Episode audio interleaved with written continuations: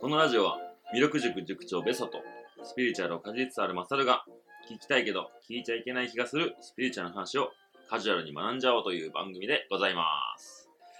本日は3月3日、えー木曜日2時36分の魚座の新月ですねよろしくお願いしますよろしくお願いします。えー、っと、もう3月ですね。今回、また1ヶ月新しいテーマでいくんですが、はいその前に、ちょっとベソから訂正があるということで、大変申し訳ございませんではしい、た。はい、はい。まあ僕が勝手に思ってて、勝手にそうだと信じ込んでしまってたことが、うん。え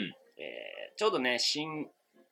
えー新、旧正月はい、はい。に春日大社にうん。お参りに行ってきて、うんで、。そこで神職の方とはい。話しまして、うん。全然ちゃうかったと。何が違うんですかで、それこそね、大社は出雲系、スサノオ系だよってああ、言っていまうしたね。のを、なんかもうはっきり断言しちゃってたんですけど、はい。そうじゃなかったです。自信持って言ってましたね自信持って言ってました違いました。すみません。ああえっと、まあ、出雲系、佐野系って言われるものと、アマテラス系、えーと、伊勢系って言われるもの自体があるのはあるんだけど、うんその分け方、見分け方で、大社と神宮だよみたいな言い方をしたのが間違いでした。うーん。で、大社っていう意味を聞いたら、うん総本山はあみたいな意味で、そのなんとか大社の分社がいっぱいあるよっていう意味のうんうん。まあ本拠地としての大社っていう意味ですと。うん。 なので、ね、前回はもう大社が全部出雲系だみたいな言い方をしてしまったんで、間違いです。あなのでその分社ってどうやってやるんですかって聞くと、まあ、そこのやっぱ総本山で祀られてる神様のまあ魂というか、うんこうごまあ恩恵を、えー各地に持って行ってもいただけるようにそのでかいねろうそくの火をうんちっちゃいろうそくに分けてもらって現地でそのろうそくをこう守り抜いていくみたいなイメージで例えてらっしゃいました。はあ、はあ、はあ。なので、まあ、同じような、まあ、魂の精神性を各地でうん。こう守り抜いていくから、まあ、その総本山に何かの時はご挨拶に行く、うんみたいなイメージですね。はあ。そういうことは別に代謝がなんとか系っていうわけじゃない。じゃうなくて、まあ、名前として総本山のうちの一つと。ーん。だから春日大社はまあ言うてもね結構出雲系の神様が祀られてたんではあ。やっぱりその毛はあると。その気はあるんじゃないかと。それこそ宗像三神っうんて言われるスサノオの娘、うんみたいな位置づけの人ががっつり祀られてたりえでー。あとね、なるほど。はい、あのどうやって神主になるんですかはい。あ、の言っ質て問もましたね。聞きましたへえ。えっとねこれでこの話言っていいんですかって聞いたら、なんかちょっと濁され たからちょっとやんわりとはいはいはい話すんですけど、うん。神主さんっていうのは神社に一人で、うん。はいまあ、会社の社長みたいなはい。ポジションらしいんです、うんでそれ以外の人らを、まあ、いろんな役職がある中、まあ、全部総称して神職というはい。感じみたいです、うんで神官学校っていうのがやっぱあるみたいですへえ。なので学校行ってで就活みたいな感じでは募集を探すみたいですあ。へえ、そうなんや。なので行きたい神社に空きがなければ、うんまあ簡単には行けないみたいで、はあ、神官が神の。えー官僚の官ああ。神主を目指する学校一覧、大学、専門学校のマイナビ進学が出ております ね。へえ。そうでまあそういう人らが見る用の求人があるみたいでえええ2件だけ上がってますね、今ね。おーはあ。工学館大学、三重県。と、えー東京の国学院大学。うんこれ、資料請求できますね。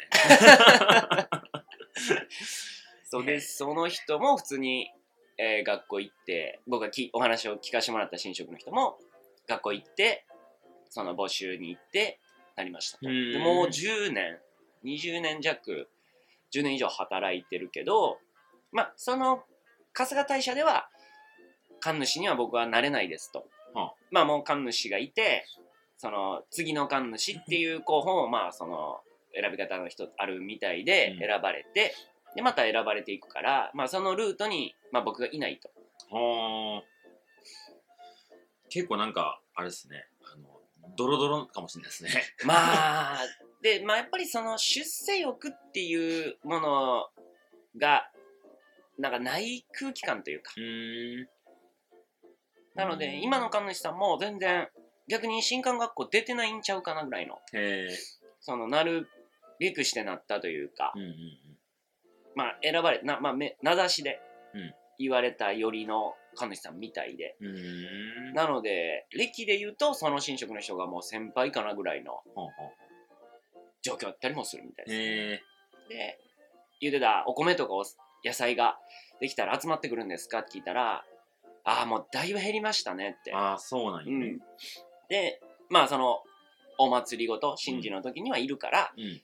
近くの農家さんと提携して買ってるみたいです。うーん。で、やっぱりあの、春日大社は、灯籠がはい。むっちゃいっぱいあって、うん。灯籠祭りっていうので、火入れたら、うんむっちゃこう、幻想的な、うんうんまあ山のあいにあるから山あいの真っ暗な中灯籠がブワーって灯ってるっていう、うんがこの間、えーひな祭りじゃないな節分かな、はいにあったんやけどちょっと行けなくてうん。うーん。そうその灯籠なんかを作るのに、まあ、お布施寄付というかが今でもはいはいはい。やっぱめちゃくちゃあって、まあ、それは財源になってたりうんうんあとやっぱ税金からの予算っていうのも各神社あるみたいですねなるほど、潜入捜査ですね。ありいがとうござやいーもうます。本当その方もね30分1時間ぐらい立ち話やったんですけど喋ってくれて、いえやーで全然あの聞いてくださいね皆さんってー、あ、そうなんや。そうだからこっちからうん言うことはないけど、基本聞かれたら、えー断りませんとうんた、だ、お祭りごと神事をしてる時は喋っちゃいけない時もあるので、うんその時はこうちょっとすいませんっていう格好だけしてうん行っちゃうから、うんその時は気を悪くしなしないでくださいとえ聞いちゃいけないタイミングで服を見ればわかるってー、うんうんうん。こうサムエみたいな感じの、まあ、服を着てたら雑務をしてる時だかあらー全然喋って OK うんで、もそういう祭り事をするカチッとした、えー例えば門が入ってるうん。家紋というか神社の門が入ってる服を着てたりするとお祭り事の最中なんで喋れない時があるのでうん。それ以外の時はもう気楽にこういうどうやって神主さんになったんですかとうかんうんうんあ神主、まあの話だったはいはりい神職の話っていうのは全然してくださいって言ってたんへでーぜひ皆さんもね行ったらうーん。なんか、話しちゃいけない空気ちょっとあるもんね。まなんあか、あとその春日大社はこうだけど他は分からないし違うと思うからうん。っていうのだったりああそうねその神職の人はあんま喋っちゃいけない空気感をまあ持ってるわけじゃない勝手に感じちゃってるそもうんそうそねう、こっちが。ほうほうほなんていうちょっと訂正長くなりましたけどうわかりました。こんな感じであの間違うことは多々あるん で僕が言ってることは全て正解だと思わないでくださいそうですね。それが、まあ、あの、このカジュアルに学んでる。カジュアルに、はい。ゆえんでもありますから。興味を持ってもらうことを一番のはい目的としてやってるんで、でですね、えーっと、まあ、今回3月のテーマに行く前に、えーお手紙、ポストカードを送ってくださいなという方がはい3名いらっしゃったので、えーっと、まあ、1ヶ月遅れぐらいにいつもありますけど、はしてしまいます ねすいませんが、い、2月分を、まあ、この収録終わりに書いて、えー投投函いたしますんで、お待ちください。ということですかね。はい。メッセージよ読む読む読まないちょっと時間ないかないっすね。じゃあ、読まない です。けど確実にいはいただいたものははい読ませていただいて、ポストカードもはい。送りますはい。で、今回も、えっ、と、まあ、つ3月のテーマでも、また新しく、はいポストカード、ベストが、今回女神シリー ズでこれはね届いて嬉しいというかアーティスティックな感じになってますんでい今までの嬉しくなかった。や いやいや驚きの方が強かったかな今までは はい。まあ、今回も、えー募集してますんで、はいえーちょっとポストカード欲しいよって方は、マサルまで DM いただければと思います。 6。枚6枚。の予定でございます、はい。毎回余ります んで、あ全然、あの、毎回、あの、いただいて、いただいて結構なんで。結構ですはい。じゃあ一応、インスタグラムのアカウントだけ伝えておきますね。はい。はい。えー、masma43、まさま43で、インスタグラムやってますんで、えーポストカード、旅と言葉のポストカード欲しいですという DM をいただければ、えーありがたいです。はい。お願いします。はい。では、もう早速行かないと、ね、今回も盛りだくさんとなっておりますので。盛りだくさんです。ではでは、えー今回3月のテーマはですね、世界神話に飛び込もうということになっております。はい。では、早速よろしくお願いします。よろしくお願いします。前回のはい古事記。うん。まあ日本見たら、やっぱ世界みたいですよねと。ので、今回も僕は、さっき言っときます。あの、諦めました。はい。もう多すぎて。そらそうでしょ。そらそうなんですそよ。らそうですよ。まあ、マサルもね、日本一周してからうん世界一周して、うんうん、まあ世界全部の国行くってやっぱもう超大変。超大変。現実的にはやっぱ全世界っていうのはいけない。そうですね国的にもうん。まあ神話もね、本当各地にあって、まあちなみにない国とされてるというか、うんうん、おっていうところもやっぱあるはあるのでう、んでもないというよりは、なんかこうまとめられてないうん書物になってるかどうかっていうのはでかい差みたいで、うんまあ日本で言うとそれが古事記はいでギリシャだったらギリシャ神は話い。っ、ていうのがあるので、まあそこで言う今回ちらっとご紹介するのはまあ五大古典神話ほだ古典なので古いものです、う。うん。なのでそこには古事記入ってないですうん。古事記は比較的新しいあ、そう神な話んでですすね。でうんうんまあ全部の4週にわたってねこれを紹介していくって言っても終わんないので、今回ストーリーの紹介しないですうん。結構しない、いろいろしないですね。はいポストカードもあれ読まない読まない し、ストーリーも紹介しない。えっとね、それよりも、だからなんなのみたいな部分。だうんうんからそのストーリーを知るのはね、えっ、と、中田あっちゃんに全部お任せ します。いや、すごいです、やっぱりうん。中田あっそうちゃなんん。や。なので、今回もね、中田あっちゃんの動画を見て、うんで、あまり同じ内容を僕やりたくなかったから、うんうんこのこのテーマとかやっぱり結構やりたかったというか、うんシーズン2から。うん。はいはい。けど、あえて、いや、もうやってるしなと思って、うん、他の人がね。他の人。うん。で今回なんかやっぱ「古事記」をやっぱやりたい自分なりにやりたいなと思ったところから、じゃあもう中田っちゃんの「古事記」もあるかうら、ん。ん、ならもう振り切ってそれをこっちでもやってみようと、うん。ん、ならそう同じことやってもしゃあないからそうですねじゃあそれがどうなの、うんみたいな方で4週にわたっていきたいなと思いオッますケーです、オッケーです。ちなみにその五大古典神話っていうのは何なんですかその五つは。はいじゃあ行きましょう、うんギリシャ神話あまあ有名有名ですね。はいでエジプト神話はい。うん。まあもうファラオとかミイラとかあーはいはいはい。でメソポタミア神話おうまあ、日本で言うとねこれが一番身近じゃないというか、うんメソポタミアって何なんて、メソポタミア文明っていう言葉しかねあーそうです聞かないですよね。まあ、世界史でねうん高校かな、うん習った人は言葉は知ってるけど、うん何やったっけそれってなるやつですね、うんうんうんまあこれもあんまりね深くは喋れないので今ちらっと紹介しておくと現在のイラクとかクウェートのあたりほうほだから中東のエリアでな僕らからするとねそこでそんな古い文明があったのかうんみたいなんだけど、まあ、メソポタミア文明っていうのが、はい川と川の間って言われててう。うんうん。でそのえイラククエタあたりに流れてるでかい川ですねはいはい。の間で文明が発達してそこでの、えー神話もう4000年前とか、うんあまあこの五大神話はそれぐらい古いものその当時に書かれたってこ書かれたとええものが、まあ、まとめられてるはいはいはい。で、えーインド神話、うんで中国神話この5つを五大古典神話って言われてます、うーん。なるほど、なるほど。最初ねこれをそれこそがっつり説明していく回にしようとは思ったんですけど、あとね、えーもうやっぱ無理時間的に無理だなっていうのとあとね、えー占いの回をねはい。ちょっと今後設けようと思っててほうほやるんじゃなくてどういうもんですような説明、う。うんでそこにねやっぱりギリシャ神話もうん。うん。かなり名前の由来で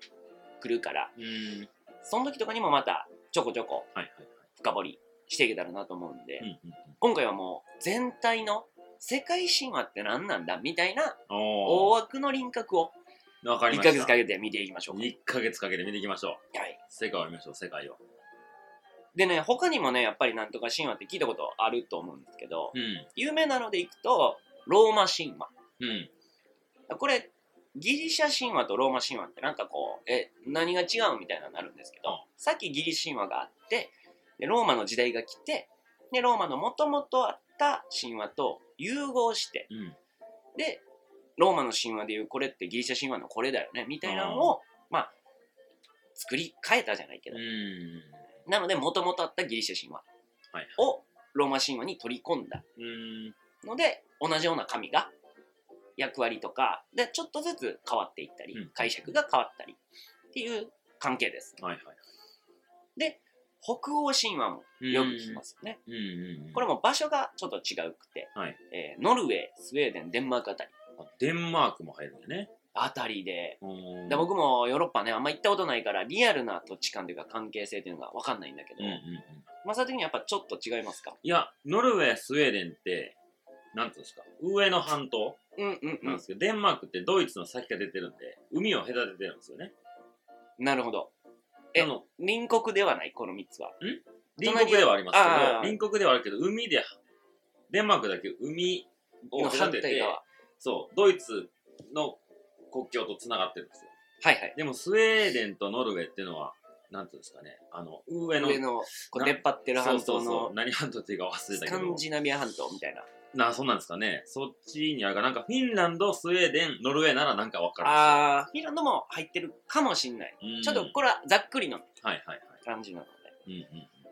なのでまあ伝わってる話が違う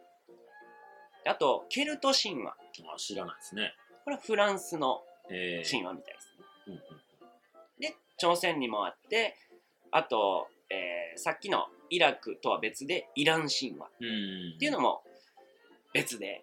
あるみたいですねいや、多分いっぱいあるんでしょうね。もうでもちろんここにも出てないね、えー神話がブワーっといっぱいあってもちろん南米の方にもあるし、北米の方にもあるしうん。うん。だってあの、あれ、えっ、と、アラスカの方の神話とかも、僕はすごい興味が、うんうんうんあうるんんですけどあの、星野さんの本を読んでると、もうたくさん出てくうんうるんんうで、んああいう雪国の世界で生きていく人たちの神話っていうのは、すごいね、はいはいはい面白い。でまずさっきも言ったけど明文化されてるまとめられてるかどうかっていうのがやっぱ、うんうんうん、まあその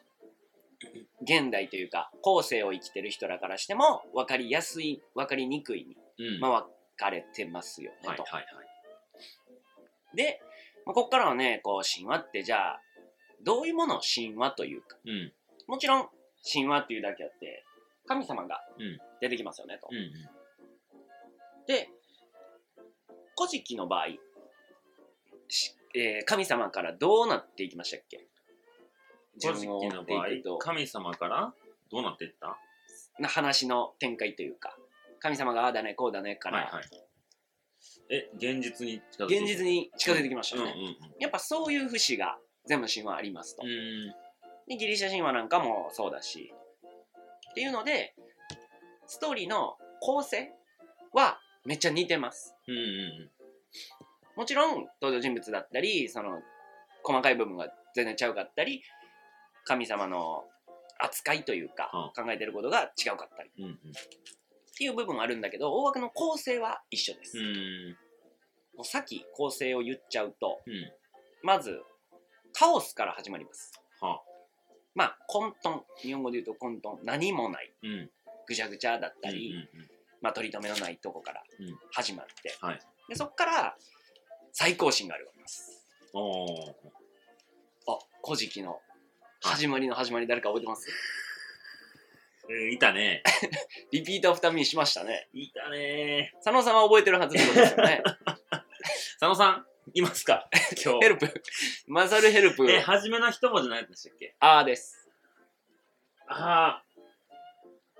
アマテラスじゃなかったっけのもっともっそとうや前ねそういうの話やんね二文字目は名です雨のみなかお主お素晴らしいそうなんていうね、えー最高神が現れてで最高神はねやっぱ割とすぐあの隠居されますはいはい。でその下のすげえ神うん。みたいな人らがこうじゃあ各回展開を任せうる、んえー海任せる人間界任せる冥界任せるみたいな感じはで任せていきます、うんうんで人間界っていうのがどういうふうに統治されていくかうんってなってその王様が生まれて、うん現在に至るみたいな構成がやっぱり多いです。うんの中で神同士の争いっていうのがねどの神話にも現れる。うんうんまあ古事記で言うとスサノ対アマテラスだったり、えー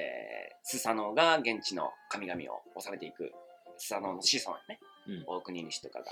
っていうような構成はやっぱほとんどのうん神話似てますと。まあそれは現実に近づかないとまあ意味ないっていうかうん人間が作ったものというか書き出したものじゃないですかそうやね。まあそれで全然わけわからんとこに着地はできないですよねそう、物語として終わっちゃうよね。で、その中で、えーまた、そういう神話類の中にも2個分けられてて、うんえっとね、聞いたことあるかな。女子詩っていう言あ葉あがなんか聞いたことありますねえっとね、なこれなんてよ説明したやろ。まあ、女子詩って入れてもらったら、うん検索してまだ出るんですけど、うん国語で言うとね、平序文とか言うたりするんですけど、うん普通の文のことを平序文って言うんだけど、序に、ことに、詩。で、詩とか歌の形として、そういう神話的なことが書かれてるものを女子詩と言いまうす。んうんまあ、有名なので、えーギルガメッシュ女子詩とか、あとねギリシャ神話とかだとあさっきのは、えー北欧あすいません、えーメソポタミアはい神話でいうギルガメッシュ女子詩うんだったり、ギリシャ神話だったらオデュッセイアとか、おお聞いたことあるぞね、インド神話だったらラーナーヤマとかっはいはいはいていうのが女子詩って言われてて、うん言ったら音のね響きが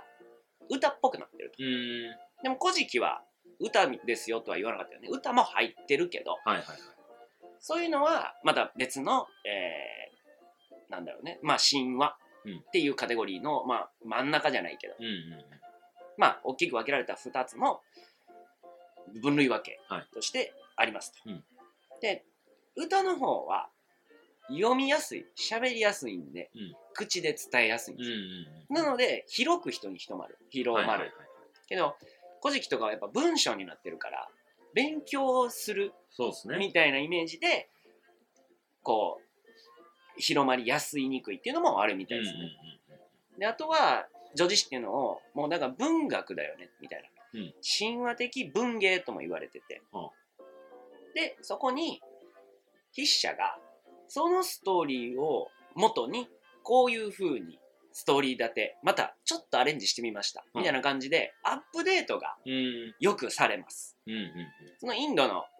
ラーナー山なんかで言うとテレビ最近ねテレビ化されたりあそうなんや映画化されたりえしてるんで、うんそれだけ、まあ、人に伝わりやすいですようね、んうん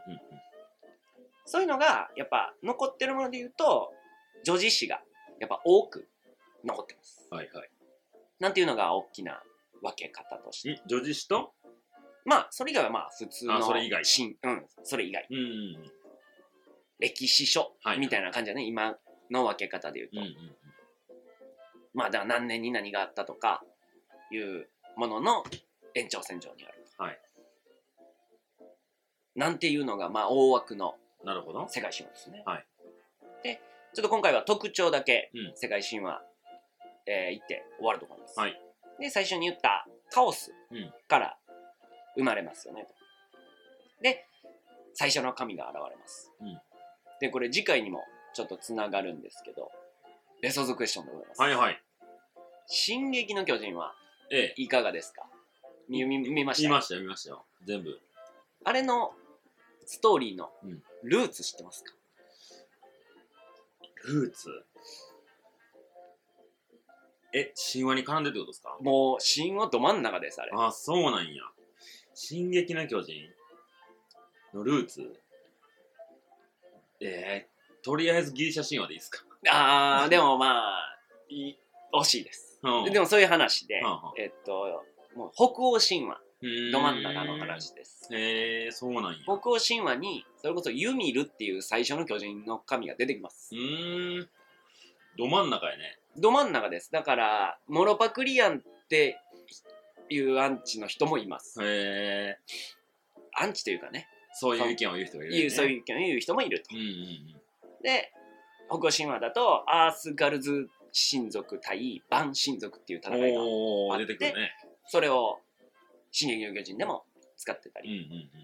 あと面白い考察でえっとあれがマダガスカル島、うん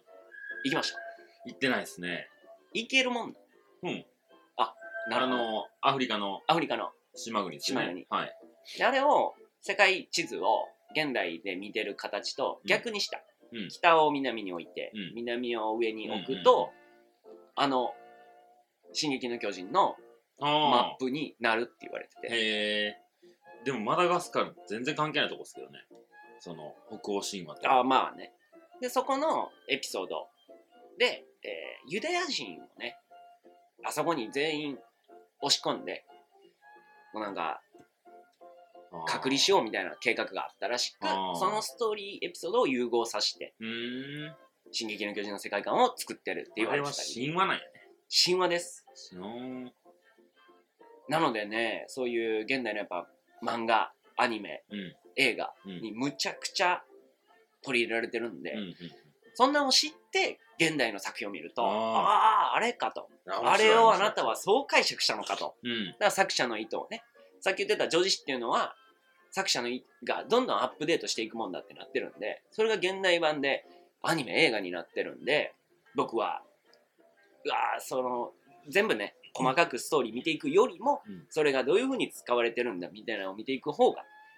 今回うんちょっと言いたいなと。で、進撃の巨人見てた時に、それ知ってたんですか今回調べて知っえーてっとねほんのり知ってて、うんまあ深く突っ込むのは危なそうだなと思って やんわりしててだからエヴァも最初見た時はそれをしざっくり知ってたて、うんうんうんエヴァ自体がイブのはいから来てるとか、うんうんうんやけど調べ出したら危ないなと危思ないっ危ないて。あれは危なやい。めました はい、うんあと特徴的なのが、まあ、部の象徴ほ統治の象徴とか象徴に現れるこう紋章みうたいな、そういうのがやっぱ結構出てくるのでうんうんうんまあ、わかりやすいので言うと、まあ、槍とか、うん矛とか、うんポセイドン知ってますかうんはい、知ってますよ。武器、有名なもの。あの、三つ股のやつね。トライデンって言われるやつだったり、えー、ゼウスだったら雷を落とす杖みたいなうんね、雷霆って言はわいれる、はい。なんていうのも。あそれこそエヴァのね、うん槍なんかも。まあ、ロンギネスだよね。あれはね、実はね、神話じゃなくてね、うん聖書寄りなんですよ。うんキリスト教のうーん。話だったりで、うんだからその辺もねちょっとね次回ぐらいに「え聖書は神話じゃないの?」みたいなはあのも軽く触れたいなと思うんですけどまあうん今ちらっと言うとやっぱだいぶ後なんですよね聖書のが。方が。だかうんらキリストが生まれてうん。死んでぐらいからキリスト教の新約聖書が始まったのからもう2000年も前からうん。ギリシャ神話っていうのがあったから、はいはいはいはなのでちょっと分類分けというかい。うん。違いますよね。はいで、古事記にからじゃないんだけど、えー天皇家の紋章うんが16枚の花びらになってるやつわかりますええ、わかんない。調べある。パスポートに出てるああー、はいはいはいはい。こう四方八方にうん。花びらが出てるやつですね。うんうんうこれもね、あの西アジアにはもう古くからあったって言われててん。、へえ。で日本であれがこう明確に使われだしたのは、まあ、鎌倉時代ぐらいって言われてるんで、まあ、わりかし最近といううんうん歴史。上で見れば。なんだけどその同じ紋章がうん世界各地の遺跡から出てきたりしててほなんかつながってるんじゃないかう。とうんうん言われてたりうん。うですね、ーん。なんでそういう象徴的なもの鏡だったり、まあ、矛だったり、うんえー宝玉首飾りだったりっていうのが、まあ、どの神話もやっぱ出てきます、はいであと島国人うんを、まあ、神が生む作るマグワってね。まぐわってねっていう話はやっぱどの神話も、まあ、共通しはいてはいはいありますよねと、まあみんながき気になるとこやもんね。まあどうやって人が、生まれたのとうかできたの、まあこの大地はどうやってできたの地球はどうやってできたの、みたいなのがやっぱ神話にはあるとだからそれがないと神話じゃないと言わないというか、うん、まあ、どの神話にも書いてるから、ああ。うん。まあ、さっき言ってたみたいに気になることがうん。うんこう説明されてたのかなとうんうんうんうん。で現実的にはね今、まあ、科学うん。がじゃあ物理的にどうやってできていったのかみたいなのをね結構突き止めたり、えーしてるんですけど、えーやっぱね世界の中神話の中ではねまあ人え神が人を作ったうんみたいな描写があったうんり、で現代だといや進化したんだようん。はい。みたいなのがまあ相入れないうん。考え方になって、じゃあ実際のところはどうなんだみたいなのは今はね決着がもちろんつかないので、うんまあそれをねああだこうだ言うとちょっと陰謀論っぽくなっちゃうので、はいまあ一旦置いておきましょう、うんうんまあその話、まあ、まだ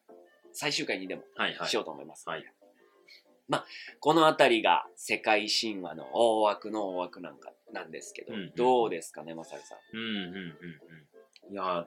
まあそう言われてみれば、いよりこのそれぞれの神話気になってきますね。ああまあ細かいねうん、どう違うのかとか、うんうんうん。今回ね僕が参考文献として、お、はいはい。えーメインで見てたのが「えー世界神話入 門」篠田千脇さんって読むのかなラノベ風ですかいやもうね 文字しか書いてないんですよねうわー、それ呼ぶの大変。でまさにさっき言ったみたいにもはや一個一個のエピソードはストーリーは書いてません、みんな知ってるよねみ たいなここにはこんなんがあってここにはこんなんがあってこんなんがあってこれの違いはこうだよねみたいなだから知ってる前提で話されてるので、ね。入門できへんやん。入門できへんやんと思いな がら。でね、一個あの、世界、えー世界一、えー美しい世界神話やったかな。うん。もうね、図鑑みたいなと。あもう見開き1ページビャーンってうん綺麗な写真やったり、絵やったりミケランジェロの絵やったりとかなんかあってそれが、えーほんのちょっと逆に言葉はむっちゃ少ないーうんうん。けど、、こんな神話がありましたこんなんでしたはい。だけがバーってやってるのとかもね合わせてみてえなんかまあ入りとしてねそういうのから入るのもありだよなとー、うん。なのでね、えーこっちではどんな違いがあるかみたいなのを結構見たんですけど、はいまあ、それがさっき言ってた女子誌っていうのに分かれてたりとか、うんまあ、広がり方っていうのも各地で違うかったりするから、えー神話がないような国になってしまったりっていうのもあるよね、うんみたいなのが言われてた感じうです、ん。いやー、これ、導入ですよね、これね。導入です今後どんな話がされていくのか興味深いですけど今回は本当にいろいろあるけど大体流れ一緒なんじゃねえかって話ですね。そうですね、うんうんうんまあ、全体の輪郭というか、うん、でその辺を残り3回で、はい、ろいろと積までいく感じですね。はい、はい、で今回こんな感じではい導入よろしいですかね。はいあで今回もあの参考文献誰からも連絡来ないですけど、うん文献全然来ないです ね。ポストカードはね、ちょこちょこいただくようになって嬉しい限りなんですけども、はい本はあのたまる一方です ので、今回もう一個ね、えー僕インド神話、今回がっつりへええー喋、るんですけど、えーラーナーヤマ、はいラーマーヤナはいうんえーインド神話物語、うーんまあ、インド神話といえばニコ、ラーナーヤマとマハーバーラタっていう二大女子詩があるんですけど、うんうんうん今回ラーマーヤナ面白いなと思って、へえ出てきてくれるんですね。はい今後これも欲しいという方がいれば、いインド好きの方はぜひ、インド好きの方と、えっ、と、世界神話入門したい方ですね。そううですね、はい。ね、それも、えー DM いただければ、はい無料ですからね、無料ですお送りしますんで、興味ある方は連絡ください。はいでは、第1回目、こんなところで終わっていきましょう。あはいりがとうございました。ありがとうございました